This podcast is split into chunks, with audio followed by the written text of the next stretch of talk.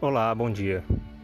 Um dos grandes privilégios que temos dentro da Igreja de Jesus Cristo, dos santos dos últimos dias, é a palavra revelada do Senhor por meio dos profetas no livro de Mormon.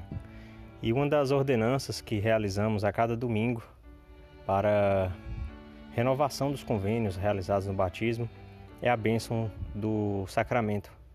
O sacramento é o pão e água que é abençoado e distribuído a todos para que possam relembrar o sacrifício expiatório de Jesus Cristo. E a maneira como isso é realizado pelos portadores do sacerdócio na igreja foi revelada pelo Senhor através do profeta Moroni.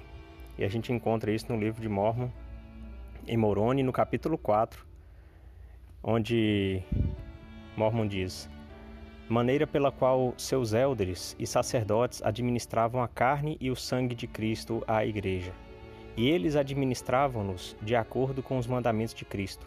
Sabemos, portanto, que esta maneira é correta, e o elder ou o sacerdote ministrava-os, e ajoelhavam-se com a igreja e oravam ao Pai em nome de Cristo, dizendo: Ó Deus, Pai eterno, nós te rogamos em nome de teu Filho Jesus Cristo, que abençoes e santifiques este pão para as almas de todos os que partilharem dele para que o comam em lembrança do corpo de teu filho e testifiquem a ti, ó Deus Pai eterno, que desejam tomar sobre si o nome de teu filho e recordá-lo sempre, e guardar os mandamentos que ele lhes deu, para que possam ter sempre consigo o seu espírito. Amém.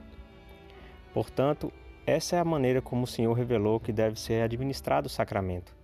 E essas palavras são utilizadas hoje pelos missionários, pelos ministros, pelos élderes, sacerdotes, para abençoarem o sacramento, é, seja nessa, nessa situação de pandemia nas casas das pessoas, seja para aqueles que já tiveram permissão de voltar às reuniões presenciais nas capelas ao redor do mundo.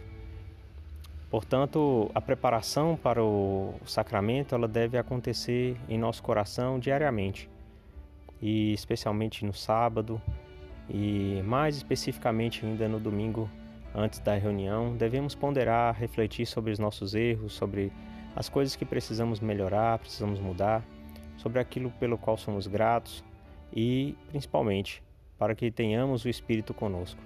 Porque ter o Espírito conosco significa orientação, significa consolo, conforto, e isso é, nos aproxima do Senhor. É importantíssimo que possamos guardar isso em nosso coração. Em nome de Jesus Cristo. Amém.